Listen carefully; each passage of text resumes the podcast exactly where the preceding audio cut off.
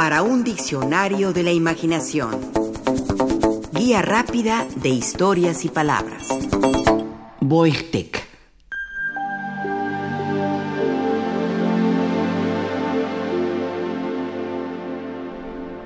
Hay historias que tal vez hoy no podrían ser contadas. Lo políticamente correcto impera, incluso en cuanto a nuestra manera de considerar a los animales.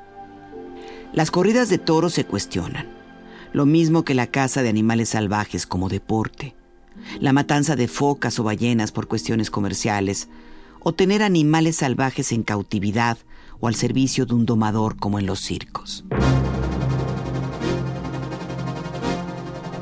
Por eso la historia de Wojtek, el oso soldado, nos parece impensable por arriesgar la vida de un animal en el fragor de la guerra, bajo el peligro de las bombas y las balas. Pertenece a otra época, que ya no es la nuestra. Sin embargo, su historia es muy interesante y merece contarse.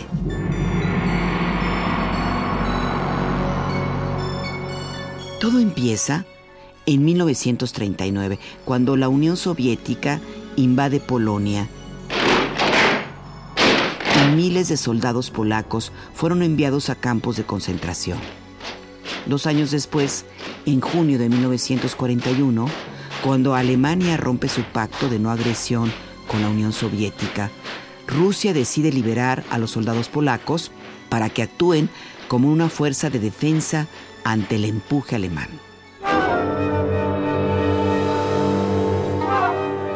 Stalin no los mandó directo a Polonia, sino que los hizo evacuar hacia Irán a través del mar Caspio, a donde llegaron en julio de 1942. La mayoría estaba desnutrido o enfermo. Muchos no lograron sobrevivir a lo helado de su recorrido.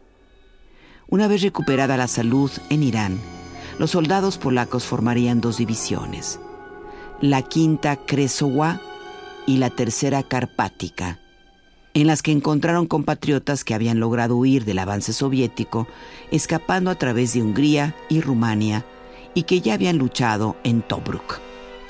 De Irán fueron llevados a Líbano y a Palestina, por lo que atravesaron en una caravana las montañas Sagros entre Irán e Irak.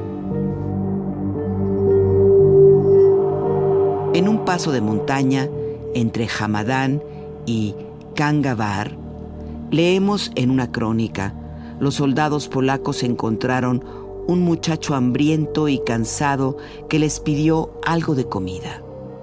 Mientras daba buena cuenta de una de las latas de carne que le ofrecieron, los polacos advirtieron que del saco que cargaba el chico asomaba un animal. Se trataba de un cachorro de oso pardo de unas ocho semanas. Según refirió el chico, lo habían encontrado en una cueva. Unos cazadores habían matado a su madre y el osesno estaba en muy malas condiciones. A duras penas había sobrevivido. Uno de los polacos se mostró dispuesto a comprar el cachorro. El niño se negó a desprenderse de él, pero los soldados comenzaron a ofrecerle chocolatinas, latas de carne y caramelos. El niño no lo aceptó, hasta que un bolígrafo que se convertía en navaja acabó por decidirle a vender el animal. En el camino a Líbano y Palestina, leemos en otra crónica, las condiciones de salud del pequeño oso fueron mejorando gracias a que los soldados improvisaron un biberón a partir de una botella de vodka, con el que le daban leche de sus raciones, una alimentación que fueron complementando con fruta, miel y jarabe a medida que el osesno crecía.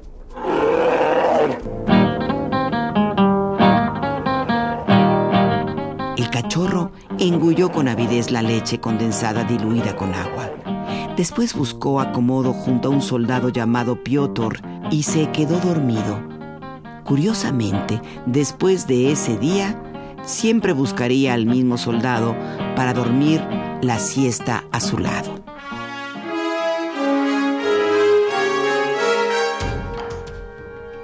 El osesno recibió el nombre de Wojtek, un diminutivo de Wojciech, que significa guerrero sonriente o guerrero alegre o guerrero que consuela a su tropa.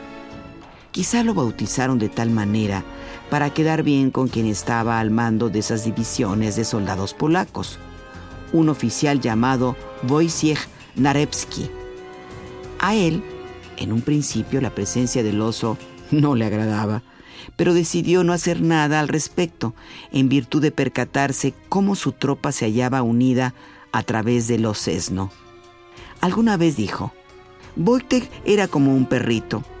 Le daban leche de una botella como si fuera un bebé, así que sentía a esos soldados como sus padres, confiaba en ellos y era muy amistoso. El oso fue entrenado para andar en dos patas, para saber usar las regaderas, para beber cerveza, para gastarle bromas a los soldados recién llegados a quienes fingía querer devorarlos, a no asustarse ante el zumbido de las balas y al caer de las bombas. Y acaso, lo más singular, a llevar atada a su espalda una caja con municiones y con artefactos explosivos para los morteros que llevaba a los soldados durante la guerra. Los soldados polacos participaron en muchos frentes de guerra, en medio de batallas crudas y sangrientas, y en todas ellas eran acompañados por Wojtek, el oso soldado.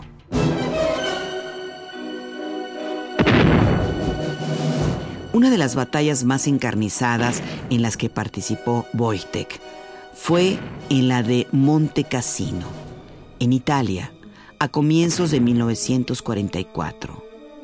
En la abadía del lugar se habían hecho fuertes los alemanes y el lugar parecía inexpugnable. Fue atacado desde el aire y por tierra con bombas arrojadas por aviones y por las cargas de los soldados aliados.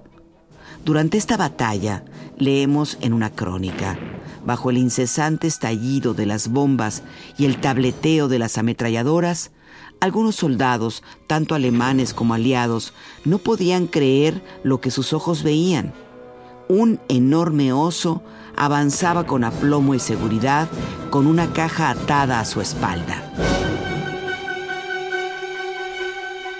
No se trataba de una visión, los polacos de la vigésima segunda compañía de transporte que participaron en esta larga y sangrienta batalla contaban con un oso para trasladar las cajas de munición. Y es que, para que los británicos permitieran que un oso viajara con las tropas polacas a bordo de un barco desde Alejandría para desembarcar en Italia, los polacos tuvieron que fabricarle papeles de reclutamiento al oso, por lo que Wojtek obtuvo su documentación oficial como miembro del ejército polaco. Su rango era de soldado raso, pero tras la batalla de Montecassino fue ascendido a cabo. Wojtek sobrevivió a la guerra, incluso a la picadura de un alacrán, y fue vitoreado en muchas ciudades británicas. Fue adoptado por el zoológico de Edimburgo, donde aún ahora existe una estatua en su honor. Murió en 1963 con el grado honorífico de teniente. Hasta el día de hoy, la vigésima segunda compañía de suministros de artillería del ejército polaco lleva en su emblema la figura de Wojtek cargando sobre su lomo una bomba.